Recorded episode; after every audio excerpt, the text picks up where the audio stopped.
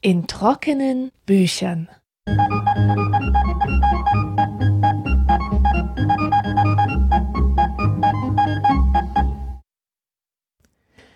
Herzlich willkommen zur 24. Folge in trockenen Büchern.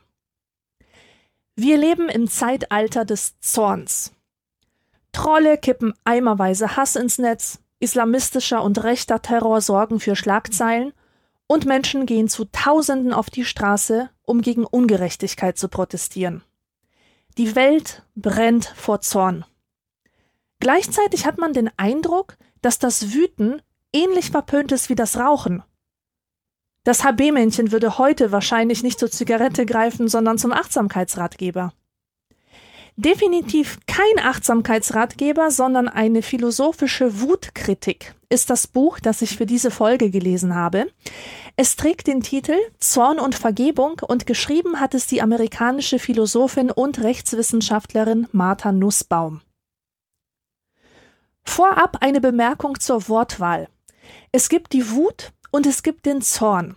Ich persönlich benutze das Wort zornig eher selten, weil es im Deutschen so etwas altertümlich Witzelndes hat, aber tatsächlich gibt es einen Unterschied zwischen Wut und Zorn.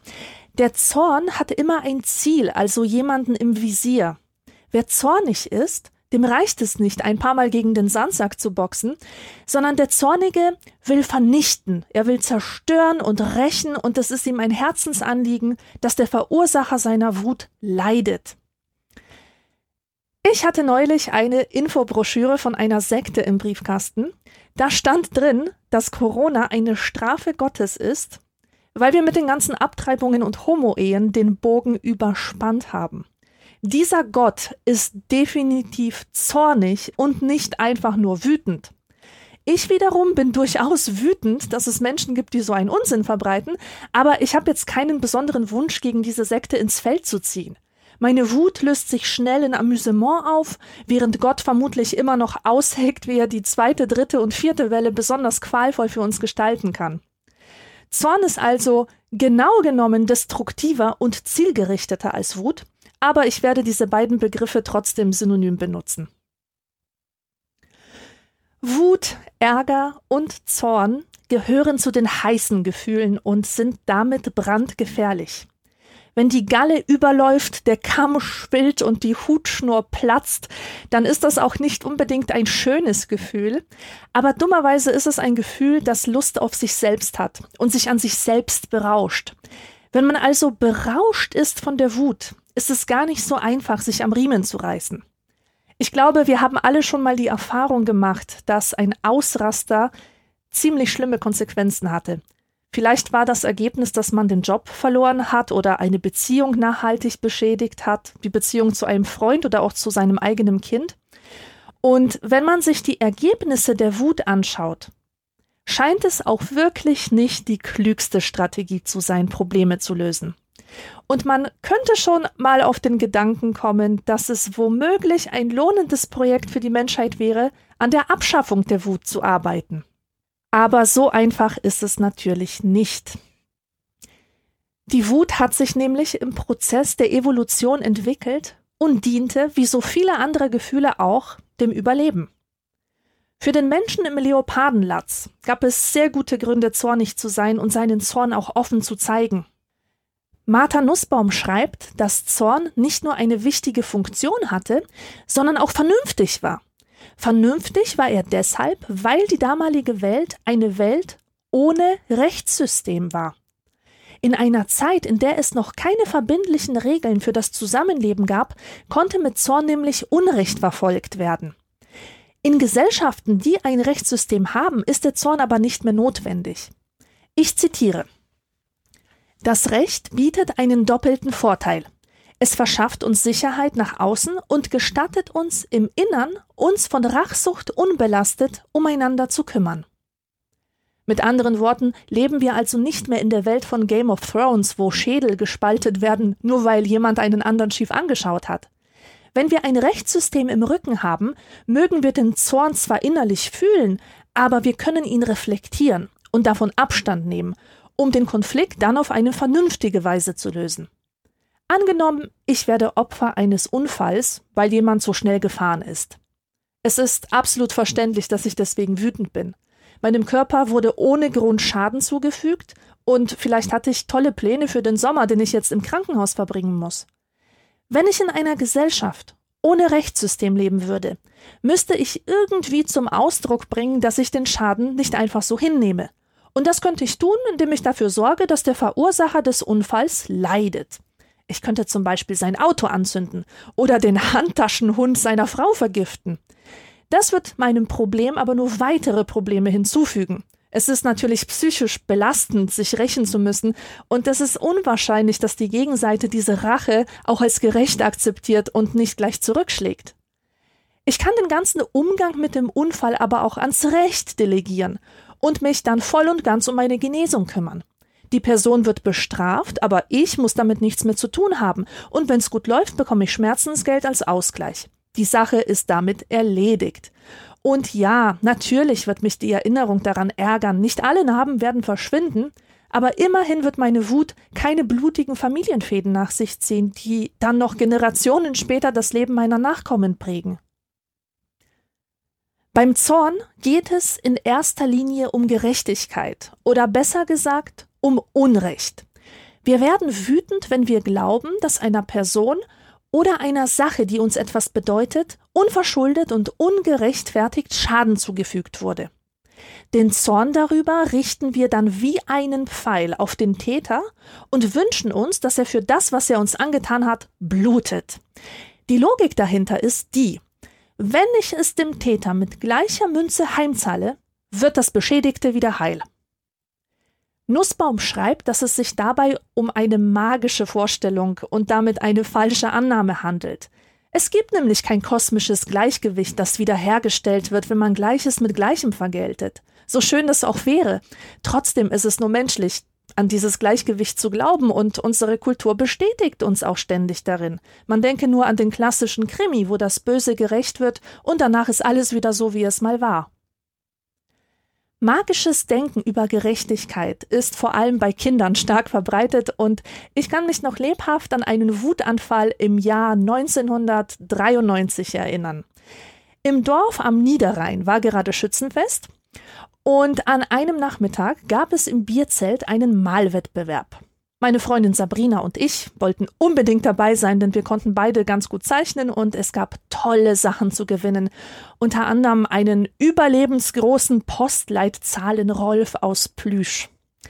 Beim Malwettbewerb ging es um das Trendthema Dinos und weil ich seit Wochen nichts anderes tat, als Dinos zu zeichnen, habe ich gleich eine ganze prähistorische Landschaft mit T-Rex, Brontosaurus und Co. entworfen. Und ich war dabei so in meine Tätigkeit versunken, dass ich erst beim Abgabesignal auf die Idee kam zu schauen, was Sabrina eigentlich malt. Und ich fiel aus allen Wolken, denn die Pissnelke hatte mein Bild eins zu eins kopiert. Ich war zwar ein bisschen sauer, aber ich habe gedacht, naja, die Jury, das sind ja lauter Erwachsene, die werden eine Kopie ja wohl von dem Original unterscheiden können. Eine Viertelstunde nach Abgabe wurden endlich die Gewinner bekannt gegeben. Ich hatte mir im Kopf schon eine Siegerrede zurechtgelegt. Aber ich war nicht mal unter den besten drei. Der erste Preis ging an Sabrina. Ich barst vor Wut. Als Sabrina mit ihrer Raubzeichnung von der Bühne kam, habe ich sie ihr weggenommen und in kleinste Stücke gerissen. Die Wutlogik dahinter war, wenn ich ihr Bild kaputt mache, geht der erste Preis an mich. Das war ja nur gerecht. Aber natürlich leuchtete das der Jury nicht ein und Sabrina stolzierte mit ihrem Postleitzahlen Rolf davon. Dass Rolf bald auf dem Sperrmüll landete, weil er nicht in Sabrinas Zimmer passte, war nur ein schlapper Trost, denn wir hatten danach noch ein paar Monate lang Streit und waren beide sehr, sehr unglücklich deswegen. Die Logik, die meinem Handeln damals zugrunde lag, nennt Martha Nussbaum den Weg der Heimzahlung.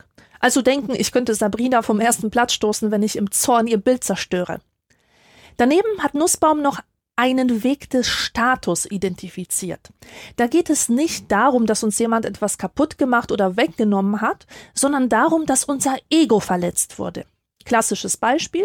Ein Lehrer fühlt sich persönlich angegriffen, weil eine Schülerin ihm einen Fehler nachgewiesen hat. Er beschimpft sie als unverschämt, weil sie es gewagt hat, seine Autorität anzuzweifeln, und am Ende gibt er ihr noch eine schlechte Note, um seine Macht noch weiter zu demonstrieren. Und mit der Tour hat er auch Erfolg. Zumindest ist sein Ego wiederhergestellt. Und die Schülerin wird vermutlich nicht mehr aufmucken, weil sie weiß, dass der Lehrer am längeren Hebel sitzt. Der Lehrer hat also erreicht, was er wollte. Das Problem bei dieser Strategie ist, dass sie moralisch äußerst fragwürdig ist. Natürlich kann der Zorn über eine Statusverletzung berechtigt sein, wenn eine im Rampenlicht stehende Person sich auf Twitter darüber aufregt, dass ein Lokaljournalist ihre Aussagen aus dem Zusammenhang reißt, sie beleidigt und entwertet, um eine suffisantere Story zu schreiben, dann kritisiert sie damit auch eine unredliche journalistische Praxis und dann kann ihre Wut auch Überlegungen in Gang setzen, wie man daran etwas ändern könnte. Allerdings wird jeder, der schon mal auf Twitter unterwegs war, wissen, dass es nicht an Menschen mangelt, die wegen jeder Kleinigkeit, die an ihrem Ego kratzt, einen Shitstorm lostreten und denen es gar nicht darum geht, ob die Kritik inhaltlich berechtigt ist oder nicht, sondern darum, vor allen anderen makellos dazustehen, sozusagen in Übereinstimmung mit dem eigenen inneren PR-Text über sich selbst. Und solche Zornreaktionen sind moralisch fragwürdig, weil sie zutiefst narzisstisch sind. Fassen wir nochmal zusammen. Der Weg der Heimzahlung ist sinnlos, weil das magische Denken von der kosmischen Gerechtigkeit sich nicht erfüllt. Denn was kaputt ist, wird nicht wieder ganz, wenn ich mich räche. Und der Weg des Status ist oft wirksam, aber moralisch nicht vertretbar. Als vernünftige Menschen müssten wir spätestens an dieser Stelle erkennen, dass Zorn eine dumme Emotion ist, weil sie offenbar nicht zur Lösung von Problemen beiträgt und nur neue erschafft. Aber wir sind eben nicht nur Vernunftmenschen, sondern vor allem Gefühlsmenschen. Und in der Psychologie gilt die Wut als überaus nützlich. Wut hat nämlich eine wichtige Signalfunktion. Dass wir Ungerechtigkeit überhaupt spüren, wenn sie passiert, verdanken wir der Wut. Und mit Wut zeigen wir auch anderen, dass sie eine Grenze überschritten haben. Und vor allem kann die Energie, die von der Wut freigesetzt wird, als Antrieb genutzt werden, um diese untragbare Situation zu verändern oder sich daraus zu befreien. Und das haben auch viele Emanzipationsbewegungen in der Vergangenheit gezeigt und sie tun es immer noch. Und genau diesen produktiven, nach vorne und auf die Zukunft gerichteten Zorn nennt Martha Nussbaum den Zorn des Übergangs, weil er den Übergang zu einer besseren Situation vorbereitet. Hinter diesem Zorn steckt der Gedanke, das hier empört mich und dagegen muss etwas unternommen werden. Und das ist natürlich etwas ganz anderes als der Zorn, der Blutrache will oder der Zorn des Egos, wo es darum geht, es dem Status niederem anderen so richtig zu zeigen.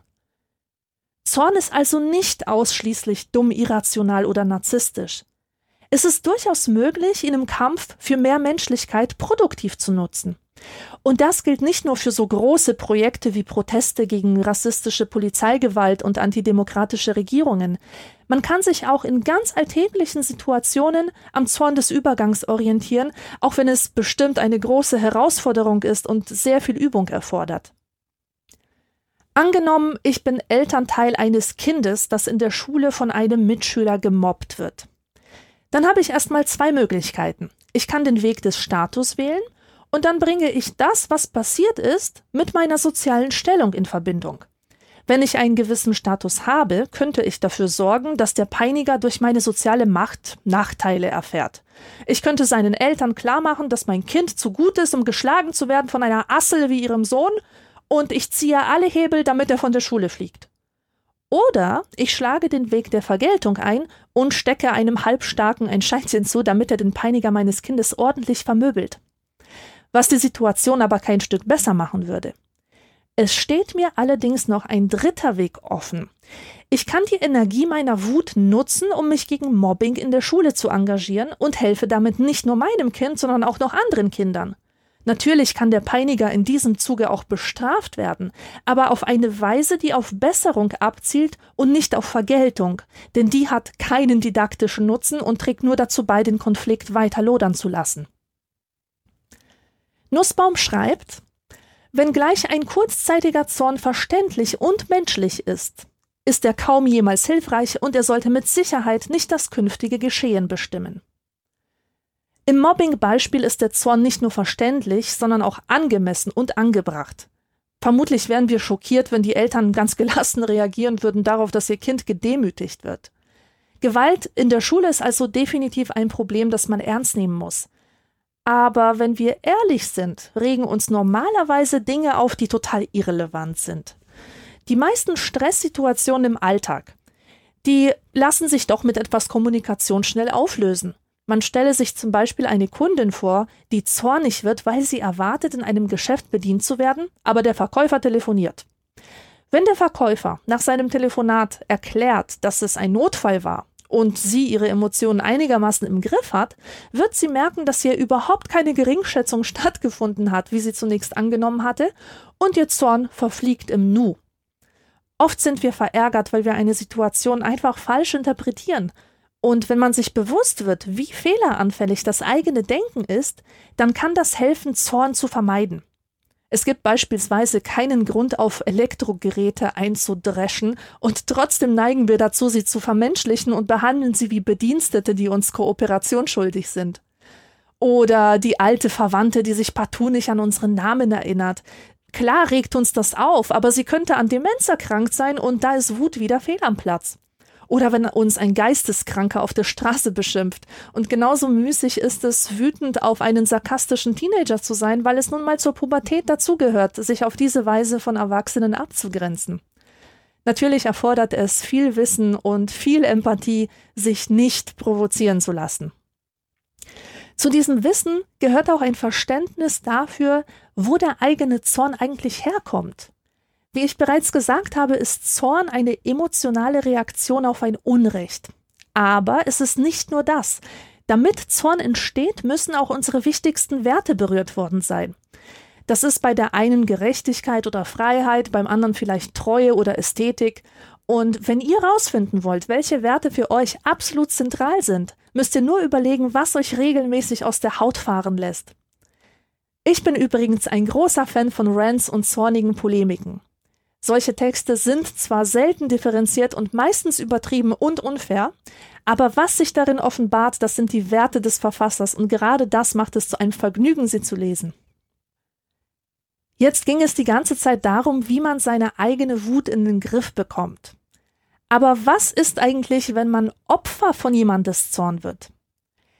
Es gibt sicher Fälle, wo man ganz genau weiß, dass man es verdient hat, geschimpft zu werden, weil man großen Mist gebaut hat. Aber ich spreche von Situationen, in denen es sich eben nicht gerecht anfühlt. Wenn man sich von einem Kunden beleidigen lassen muss für etwas, wofür man gar nichts kann, oder wenn eine Autoritätsperson ihren Frust an uns auslässt, einfach nur weil sie einen schlechten Tag hat, da kann es helfen, wenn man sich bewusst macht, dass Wut auch eine Reaktion auf Kontrollverlust und Unsicherheit ist. Nussbaum nennt die Wut das Instrument der Machtlosen. Und das ist ein Gedanke, auf den kommt man nicht, wenn man wütend ist. Denn wer wütend ist, der fühlt sich kein bisschen machtlos, sondern ganz im Gegenteil. Man fühlt sich übermächtig und im Recht. Zitat wir sind in dem Maße anfällig für Zorn, indem wir in Bezug auf unsere Ziele, die angegriffen wurden, unsicher sind oder keine Kontrolle haben und zugleich diese Kontrolle erwarten oder wünschen. Der Zorn zielt auf die Wiederherstellung der verlorenen Kontrolle und häufig erreicht er immerhin ein Trugbild davon. Hier kommt wieder der Lehrer ins Spiel, der wütend ist auf die Schülerin, die ihn auf einen Fehler hingewiesen hat. Er beschimpft sie als unverschämt, weil er unsicher ist. Insgeheim weiß er nämlich, dass er fehlbar ist und nicht das Ideal des allwissenden Lehrers verkörpert. Er glaubt aber, so sein zu müssen, und darum fühlt er sich von der Schülerin ertappt, und dann wertet er sie ab, um zu beweisen, dass sie sich vertan hat. Ein selbstsicherer Lehrer hätte das überhaupt nicht nötig. Er könnte stattdessen sagen, wow, Respekt, du bist wirklich ein helles Köpfchen. Und er könnte die Situation sogar pädagogisch nutzen, um der ganzen Klasse zu vermitteln, dass es sich immer lohnt, das eigene Gehirn angeschaltet zu lassen, auch wenn ein sogenannter Experte spricht. Also merken wir uns für alle Zeit, Menschen, die leicht in Zorn geraten, sind häufig unsichere Menschen oder Menschen, die es einfach sehr schwer haben, ihre Hilflosigkeit zu akzeptieren. Das kann dazu beitragen, dass man sich von Wutausbrüchen nicht persönlich berühren lässt. Apropos Hilflosigkeit. In einem Abschnitt geht es um Zorn und Geschlecht. Und diese Stelle fand ich besonders spannend, weil Nussbaum etwas kritisiert, was ich einmal für eine wichtige Errungenschaft des Feminismus gehalten habe, und zwar die weibliche Aneignung des Zorns.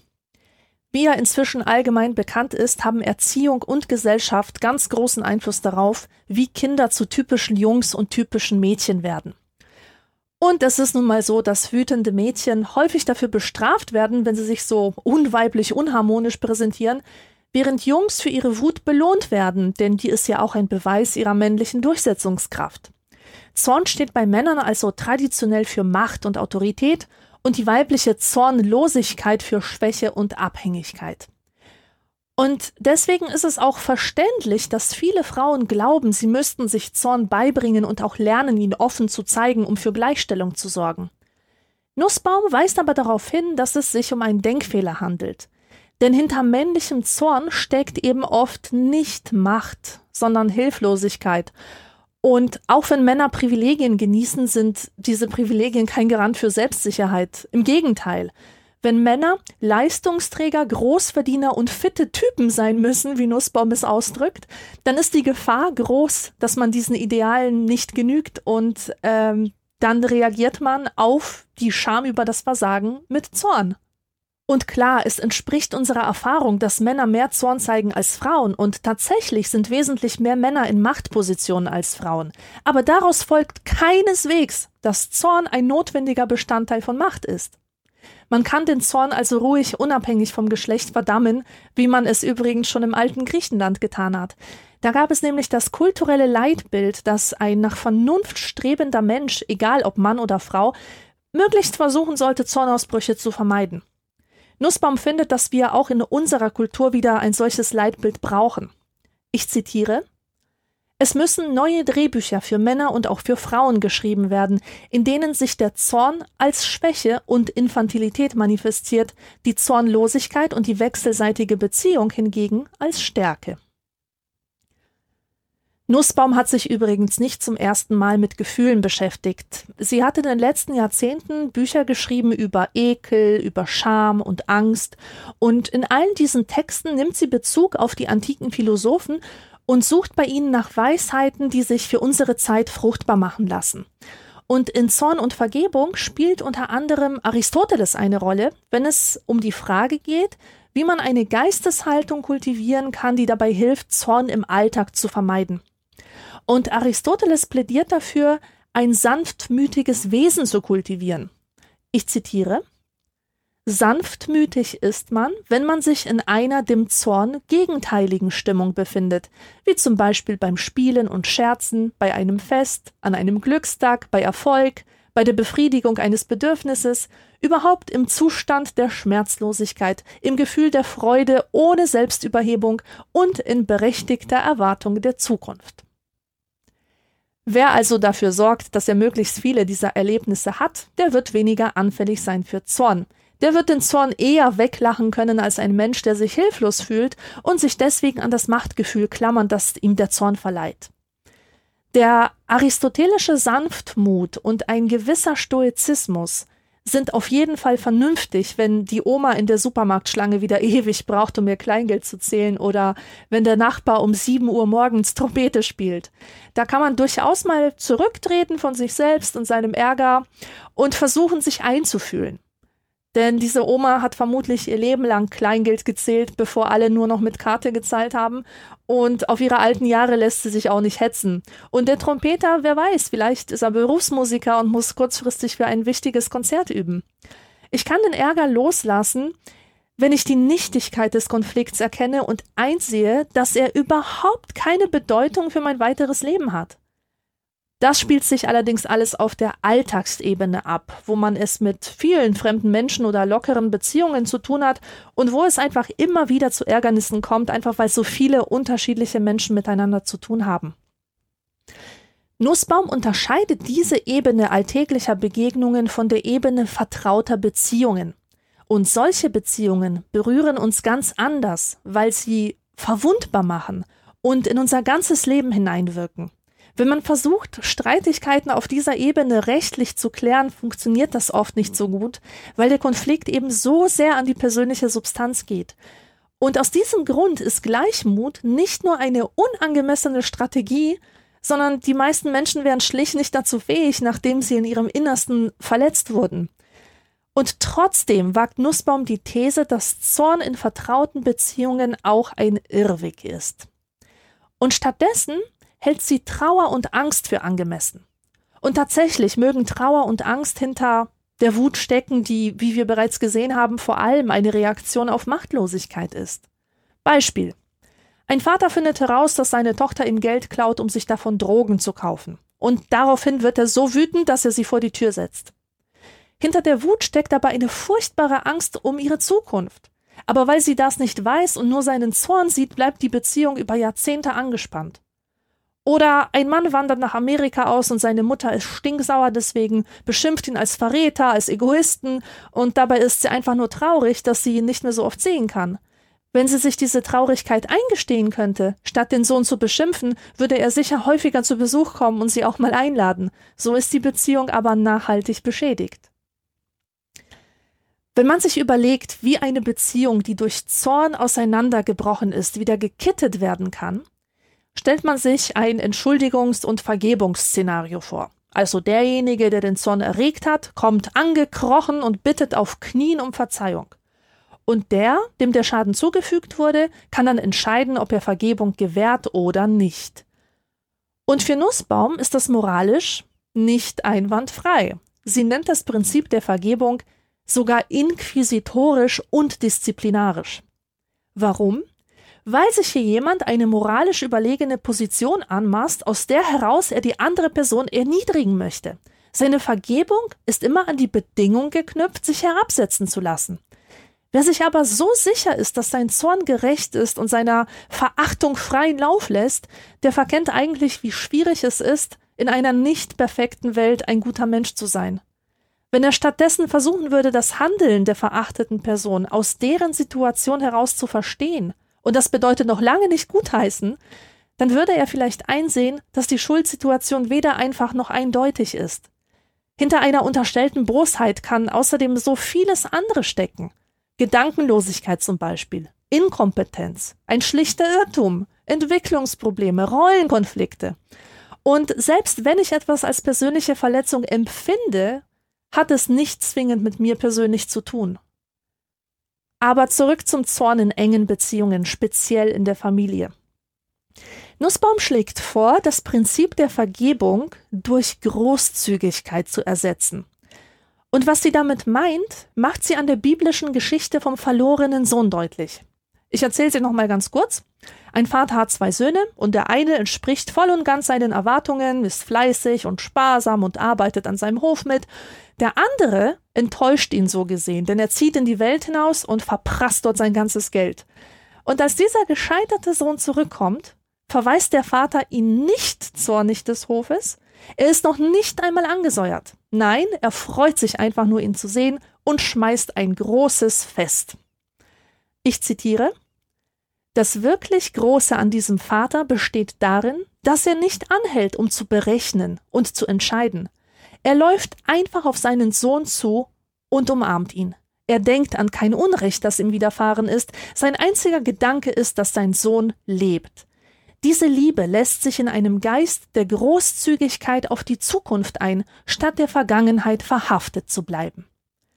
Für Nussbaum ist das auch der Idealfall in engen Beziehungen, dass der Mensch im Zweifelsfall mehr zählt als die Tat. Großzügigkeit ist auch ein Prinzip, das sie für den politischen Bereich für sinnvoll hält und sie untermauert das mit vielen Fallbeispielen von Mahatma Gandhi bis Martin Luther King. Wer sich dafür interessiert, sollte das Buch auf jeden Fall lesen.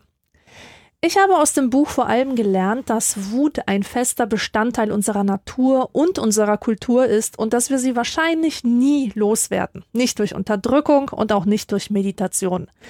Das ist durchaus schade, denn auch wenn sie ein paar gute Seiten hat, sind die meisten doch destruktiv. Die gute Nachricht ist, dass es möglich ist, die eigene Wut behutsam zu kultivieren und sie in vernünftige Bahnen zu lenken. Die klaren Gedanken von Martha Nussbaum sind ein guter Anfang. Zorn und Vergebung, ein Plädoyer für eine Kultur der Gelassenheit, ist 2018 bei WBG erschienen. Musik